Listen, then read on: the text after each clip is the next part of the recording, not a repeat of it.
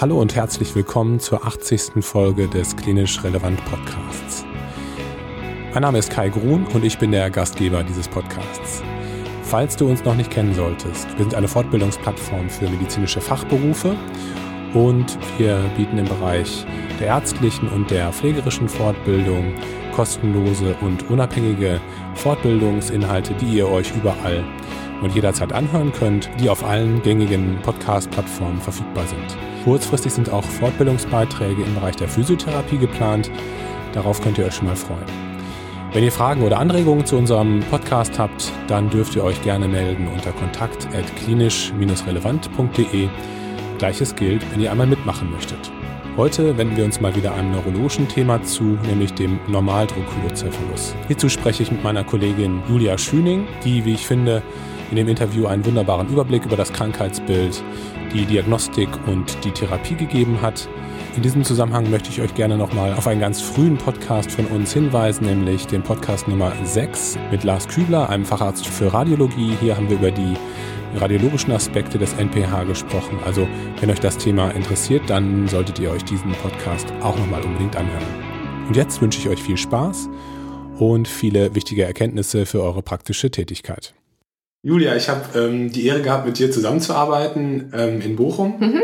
und habe dich immer als äh, sehr aufgeweckte, selbstbewusste und sehr nette Kollegin kennengelernt, die einen guten klinischen Blick hat. Oh, danke schön. Und deswegen wollte ich unbedingt gerne mit dir ähm, mal einen Podcast machen und deswegen, ja, vielen Dank, dass du dir heute Zeit genommen hast. Ja, sehr gerne.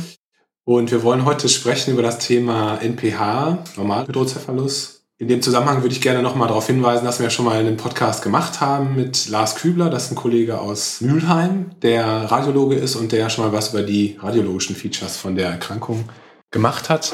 Also ähm, wenn es darum geht, äh, gerne nochmal in diese Folge reinhören. Aber heute soll es halt um die, um die Klinik gehen, um die Etiologie, um die Therapie Hast du Lust, gerade noch mal kurz zu erzählen, wo du gerade arbeitest? Du bist ja Neurologin, das habe ich vergessen zu sagen, aber das ist natürlich wichtig.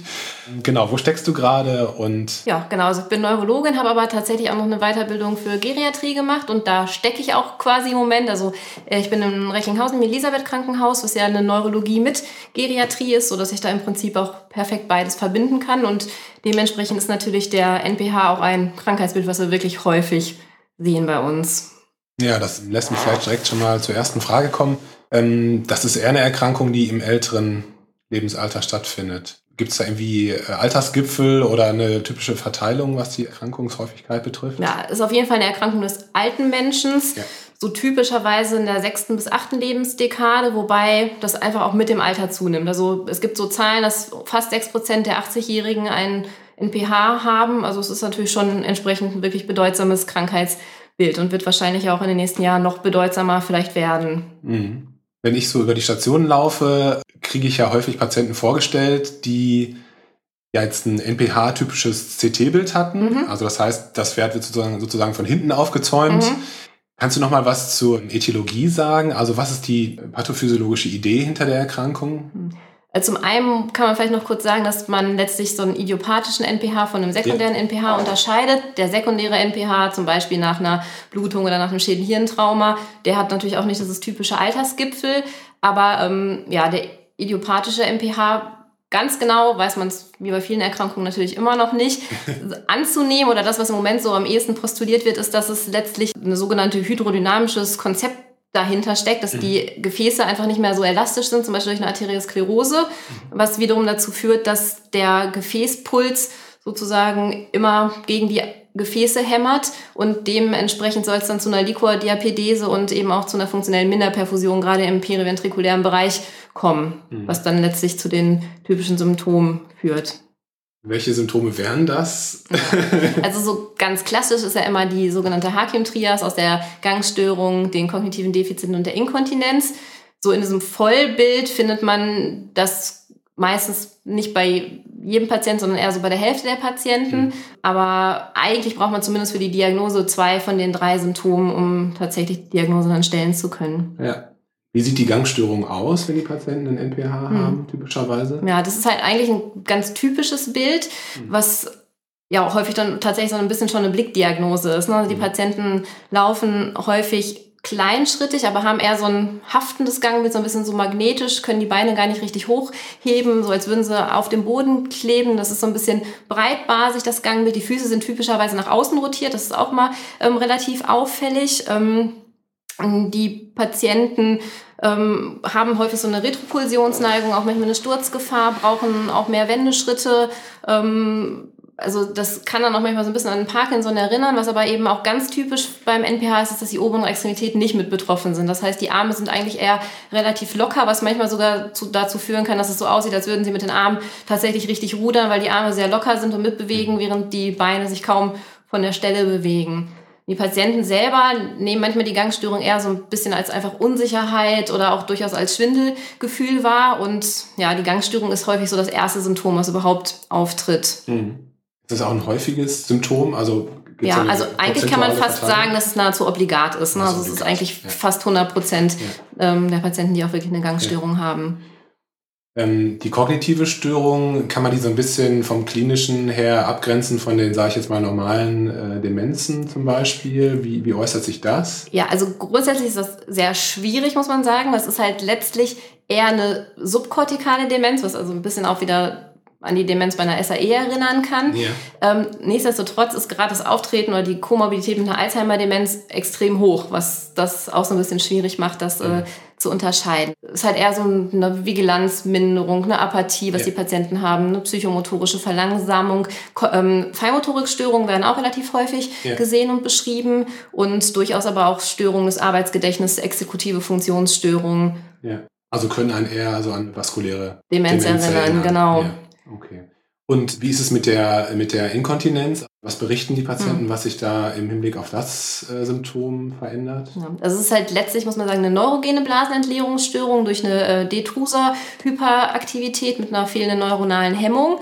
Ähm, und die Patienten haben klassischerweise eben so eine Urge-Inkontinenz. Die müssen häufig, haben einen imperativen Harndrang, haben auch häufig irgendwie eine Nyktorie dabei und das ist so das Klassische. Hm. Auch da stelle ich es mir schwierig vor bei älteren Patienten. Ne? Ja, absolut. Das ist, deswegen macht sicherlich Sinn, sie dann auch gerade Männer nochmal zum Urologen irgendwie ja. äh, zu schicken, um auch irgendwie eine BPH als Differentialdiagnose der Inkontinenz auszuschließen. Ja. Wie ist das mit der Geschlechterverteilung? Also sind Männer und Frauen gleich stark oder gleich häufig betroffen von der Erkrankung? Oder? Das ist eine gute Frage. Da habe ich jetzt tatsächlich gar nicht so richtig eine Antwort drauf. Von meinem Gefühl her würde ich sagen, dass eher Männer deutlich häufiger betroffen sind. Das also hätte ich auch gesagt ja, kann mich an viele Männer erinnern, an wenig ja, Frauen tatsächlich. Ja. Aber ähm, also wenn wir beide das schon haben, das Gefühl, dann, dann wird das schon wahrscheinlich richtig sein. Ja. Okay, gibt es irgendwas im klinischen ähm, Untersuchungsbefund, was uns vielleicht noch zusätzlich helfen kann bei der Diagnosestellung? Gibt es vielleicht sogar Diagnosekriterien, abgesehen jetzt von dieser Trias, die du gerade genannt mhm. hast? Also letztlich die Diagnosekriterien setzen sich aus der Anamnese natürlich auch zusammen. Mhm. Also letztlich ist es eine schleichende Erkrankung. Das heißt, die Patienten berichten schon oder es wird halt mindestens gefordert, dass es seit drei Monaten geht, ähm, dass es eher subakut ist. Mhm. Daneben eben diese klassische klinische Symptomatik und bildgebende Diagnostik und Liquor-Diagnostik oder vor allen Dingen halt die liquordynamischen Tests gehören dann auch noch zur Diagnose mit dazu. Und ähm, da gibt's halt letztlich ausführliche Tabellen, die das dann anhand dessen in wahrscheinlich möglich und unwahrscheinlichen MPH unterteilen. Mhm. Und für die Diagnose wird halt letztlich vor allen Dingen gefordert, eben zwei dieser Leitsymptome zu haben, mhm. Entsprechend pathologisches Bild vom Kopf mhm. und eben diesen Verlauf von mindestens drei Monaten. Mhm. Ich hatte ja schon gesagt, radiologische Befunde brauchen wir jetzt nicht in die Tiefe zu gehen, mhm. aber vielleicht können wir trotzdem noch mal kurz äh, besprechen, was so die typischen Befunde sind, äh, die an einen NPH denken lassen sollten. Das ganz Typische ist natürlich, dass vor allen Dingen die Ventrikel überproportional erweitert sind. Die äh, Seitenhörner bzw. Vorderhörner sind abgerundet und auch ausgeweitet. Und dann gibt es ja sozusagen diese klassischen radiologischen Zeichen wie den Evans-Index, der eben das äh, Verhältnis der maximalen ähm, Weite der Vorderhörner zum maximalen ähm, Schädelinnendurchmesser misst was größer als 0,3 sein muss, mhm. aber eben auch völlig unspezifisch ist und auch bei anderen Hydrocephalus-Formen ähm, auffällig sein kann.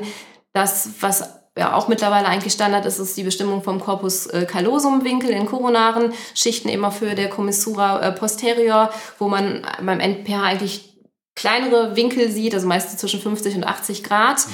Ähm, und so ein ganz typisches Zeichen ähm, ist sozusagen diese disproportionale Erweiterung ähm, der äußeren Liquorräume mit einer Weitstellung der Suprarachnoidalräume ähm, im Bereich der silvischen Fissur bei ähm, parasagittal eher engen Räumen. Mhm. Also das sind so die klassischen radiologischen Zeichen. Dann gibt es noch so ein paar andere. Natürlich, das, was man immer auch kennt, sind eben die periventrikulären ähm, Hyperdensitäten, die auch die Differentialdiagnose dann zur SAE manchmal sehr ja. schwer machen können. Dieses äh, Flow-Void-Phänomen, ja. was aber ja letztlich auch eigentlich unspezifisch ist und nicht mal eine Hilfe jetzt gibt bei der Frage nach einer Schandimplantation. Ja, das sind so die typischen. Lieber MRT oder lieber CT? Wenn es geht, natürlich immer ein MRT, ja. auch so im Hinblick auf die Differentialdiagnosen, wenn man zum Beispiel an eine Alzheimer-Demenz denkt, wo man vielleicht eine Veränderung im Bereich vom Hippocampus sehen kann, ja. die wiederum nicht so typisch wäre. Ähm, bei einem NPH, ja, also grundsätzlich wäre natürlich ein MRT vorzuziehen, wenn es denn möglich ist. Gut, dann lass uns doch mal zum Niquor kommen. Mhm. Ähm, da gibt es ja diesen TAP-Test, so heißt genau, er, glaube ich. Spinal Tap-Test. Spinal genau. Tap-Test. Also wie macht man das mhm. ähm, klassischerweise? Was muss man beachten? Ja, also zum einen braucht man natürlich einen Parameter, den man durch den Test kontrollieren will. Da mhm. bietet sich es eigentlich letztlich an, immer einen äh, G-Streckentest zu machen. Das heißt, man lässt den Patienten vor der Liquorpunktion und nach der Liquorpunktion eine definierte G-Strecke laufen, misst die Zeit und auch die Schrittzahl. Denn typischerweise verändert sich durch die Liquorpunktion vor allen Dingen die Schrittzahl mhm. und kann dann eben gucken, ob sich durch ähm, eine Liquorentlastung was bessert. Beim mhm. Test selbst entnimmt man dann so 30 bis 50 Milliliter Liquor. Mhm. Ähm, wir machen die Punktion immer im Liegen, weil letztlich auch immer eine Druckmessung mit dazu gehört. Man sollte halt einmal den Druck messen. Natürlich, der Name Normaldruckhydrocephalus suggeriert schon, dass der Druck eigentlich normal ist und ist auch in der Regel unter 20 äh, Zentimeter Wassersäule, aber der kann auch durchaus erhöht sein. Also das Typische sind eben diese ähm, pulsatilen B-Wellen, die auftreten können, dann auch zu einer Druckerhöhung führen können. Das heißt, ein normaler Druck ist jetzt eigentlich eher unspezifisch und sagt gar nichts aus. Wenn man tatsächlich einen erhöhten Druck sieht, führt das entgegen des eigentlichen Namens eher zu der Diagnose von einem NPH. Was man machen kann, das wird so auch in der Literatur durchaus mal empfohlen, ist, dass man eben auch vielleicht eine, also natürlich eine traumatische Nadel möglichst nimmt und auch eher vielleicht eine Nadel mit einem etwas dickeren Durchmesser, um vielleicht auch noch so ein bisschen Nachlaufen vom Liquor ähm, zu ermöglichen. Mhm. Man sieht manchmal schon nach einer Stunde eine Verbesserung ähm, der Gangstörung. Das Maximum ist aber in der Regel so nach 24 bis 48 Stunden erreicht, sodass es eigentlich sinnvoll ist, am nächsten Tag dann die Kontrolle nach Punktion zu machen. Ob man jetzt die selbstgewählte oder die maximale Geschwindigkeit in dem G-Test ähm, nimmt, das ist auch so ein bisschen unterschiedlich bewertet, hat beides seine Vor- und Nachteile. Ähm, am besten macht man einfach beides und guckt, ob es besser wird. 20% Verbesserung wäre dann signifikant und wird dafür sprechen. Ja. Negativ heißt es nicht sofort, dass äh, man das Konzept von einem MPH direkt über Bord werfen kann. Das macht auch durchaus Sinn, gerade wenn die Klinik der bildgebende Befund eindeutig dafür spricht, den Test auch durchaus nochmal zu wiederholen. Mhm. Und wenn man trotzdem immer noch den Verdacht hat und sich da nichts bessert, kann man tatsächlich sogar auch eine kontinuierliche Liquorableitung über drei Tage machen, wo dann irgendwie über eine äh, Drainage 150 bis 300 Milliliter Liquor am Tag abgelassen werden können. Genau, das wollte ich gerade fragen. Also bei Patienten, wo man sich nicht so richtig sicher ist, ähm, würde man dann wahrscheinlich nochmal eine Punktion machen. Mit welchem zeitlichen Abstand? Würde man die Leute erstmal wieder nach Hause, Hause hm, schicken und dann nochmal wieder einbestellen? Oder? Ach, in der Regel kann man es eigentlich eher ziemlich zeitnah, zeitnah machen. Ne? Also es macht mhm. irgendwie vielleicht einen Tag Pause dazwischen, aber man kann durchaus irgendwie innerhalb von einer kurzen Zeit bis zu drei Punktionen hintereinander mhm. machen. Letztlich ist ja dann die Frage, Wann würde man einen Schand einbauen? Ähm, wann stellt man den Patienten den, den Neurochirurgen vor? Also wenn man die Diagnose MPH bestätigt hat, sollte man eigentlich immer einen Schand einbauen. Also es gibt eigentlich kaum einen Grund, keinen Schand einzubauen. Ähm, je früher, desto besser, muss man sagen. Und es gibt manche Symptome, die sich besser besser als andere. Also die Gangstörung zum Beispiel spricht besonders gut auf den ähm, Schand an, die Inkontinenz so mittelmäßig und die kognitiven Störungen leider nicht ah, so gut, also sprechen schon an, aber eben nicht ganz so gut. Ähm, aber es gibt jetzt auch nicht so Situationen, zum Beispiel das Alter des Patienten, wo man sagt, das sollte man auf keinen Fall machen, sondern eigentlich gibt es in jedem Alter die Chance, dass sich durch den Schand ähm, die Symptomatik wieder bessert. Mhm. Von daher wird es eigentlich immer empfohlen, ähm, sei denn es gibt jetzt tatsächlich irgendwie Operationsrisiken, die das eben einfach nicht möglich machen. Mhm. Das heißt, eigentlich gibt es keinen Grund, das nicht zu tun. Ähm, ja, man ja. würde es eher pro probieren und. Genau. Okay. Also ich, aus der Erfahrung heraus ist das häufigere Problem eher, dass die Patienten da sehr skeptisch sind und Absolut. man sie erstmal zumindest überreden muss, sich das wenigstens mal anzuhören, was denn da eigentlich genau gemacht wird. Ne? Also das ist äh, häufig das Schwierigere. Ich meine, natürlich, wie wahrscheinlich das die meisten auch kennen, machen wir dann auch bei solchen Patienten eben regelmäßige ähm, Liquor-Ablässe, die kommen dann einfach ähm, regelmäßig stationär und bekommen dann eine Entlastungspunktion. Aber auf Dauer ist das die deutlich schlechtere Variante, muss man ganz klar sagen. Und auch da kann man immer noch sagen, wenn die Patienten sich darunter weiter verschlechtern, dann macht es immer noch Sinn, nochmal über den Schand nachzudenken, mhm. zumindest wenn eine Operationsfähigkeit gegeben ist. Okay, also das kann, könnte man theoretisch auch machen, dass man in regelmäßigen Abständen, circa drei Monate Abständen, ja. solche Entlastungsfunktionen macht. Dann, wenn, wenn der Patient das nicht wollen. Das, ja, ja, genau. Und wenn der Patient natürlich auch ausreichend lange davon profitiert, wenn er nach der Punktion nur vier Wochen davon irgendwie einen Effekt ja. hat, dann macht es jetzt auch nicht vielleicht Sinn, das so kurzfristig hintereinander zu machen. Ja. Gibt es Studien zu medikamentösen äh, Behandlungen äh, vom MPH mhm. oder vielleicht Medikamente, die symptomatisch erfolgreich sein können? Nee. Eigentlich nicht. Ne? Also es gab mal irgendwann Versuche mit Acetazolamid zum Beispiel, aber mhm. das war immer letztlich alles frustran. Also da gibt es eigentlich nichts, was ähm, mhm. hilft. Also aus meiner Erfahrung ist es schon differentialdiagnostisch schwierig manchmal mhm. mit dem NPH und leider nicht immer so, ja, so schön schematisch, wie das in den mhm. Büchern steht. Was, was denkst du, was sollte man so differentialdiagnostisch einfach nochmal so auf der Rechnung haben ja. beim NPH? Ja, ganz klassisch natürlich, was ganz, ganz ähnliche Symptome machen kann, ist eben die subkortikale arteriosklerotische Enzephalopathie, die ja mhm. wirklich ein ganz ähnliche Symptom-Trias mhm. hat und eben auch diese ähm, Hyperdensitäten in der Bildgebung hat. Mhm. Ähm, das macht es halt wirklich häufig sehr schwierig, das auseinanderzuhalten. Wenn man aber eben zum Beispiel noch andere ähm, radiologische Zeichen wie den Corpus callosum Winkel zum ja. Beispiel hat, macht sicherlich Sinn, immer mal eine Punktion zu machen und einfach zu gucken, ob die Patienten nicht doch auch darauf ansprechen letztlich ist es so, dass man auch gar nicht genau weiß, es wird auch immer wieder so postuliert, ob eine zweite Erkrankung, die sehr häufig damit vergesellschaftet ist, ist eben auch die Alzheimer-Demenz. Ob das nicht vielleicht auch alles irgendwie so ein bisschen zusammenhängt, weil man einfach sieht, dass diese drei Erkrankungen wirklich irgendwie sehr häufig zusammen ähm, auftreten. Und ähm, ja, es ist halt manchmal gar nicht so einfach. Natürlich macht es auch Sinn, in der Liquor-Diagnostik nochmal die Neurodegenerationsmarker mitzubestimmen. Ähm, und möglicherweise da nochmal irgendwie einen Hinweis zu bekommen, ob das doch eher eine typische Alzheimer-Konstellation ja. ist Parkinson ist auch immer noch eine Differentialdiagnose. Da ist natürlich typischerweise eben, dass die oberen Extremitäten mit betroffen sind ähm, und dass es nicht eben so nur die Beine sind und man hat ja da doch häufig eher eine Einseitigkeit in der klinischen Symptomatik. Also mhm. das ist vielleicht klinisch noch am leichtesten davon zu unterscheiden. Aber zumindest was die kognitiven Defizite angeht, die Alzheimer-Demenz, aber vor allen Dingen eben auch die SAE, das macht es tatsächlich manchmal schwierig. Ja. Vielen Dank, Julia. Das war sehr schön auf den Punkt. Ähm, du hast ähm, ja so eine schriftliche Zusammenfassung gemacht mhm.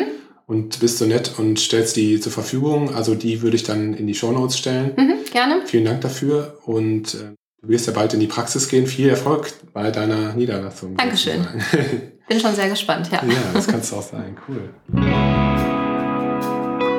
Vielen Dank, dass du heute wieder zugehört hast und unser Gast gewesen bist. Wir hoffen sehr, dass dir dieser Beitrag viele neue Erkenntnisse gebracht hat, die du bald in deinem klinischen Alltag einsetzen kannst.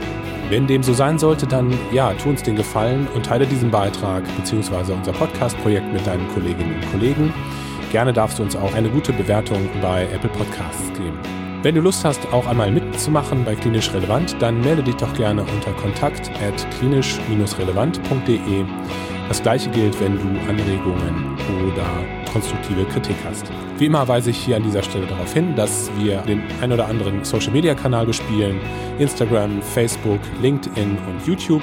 Das heißt, auch da könnt ihr euch über uns und unsere Projekte informieren. Und jetzt wünsche ich euch noch eine gute Zeit. Freue mich, wenn ihr beim nächsten Mal wieder einschaltet und sage ciao und tschüss.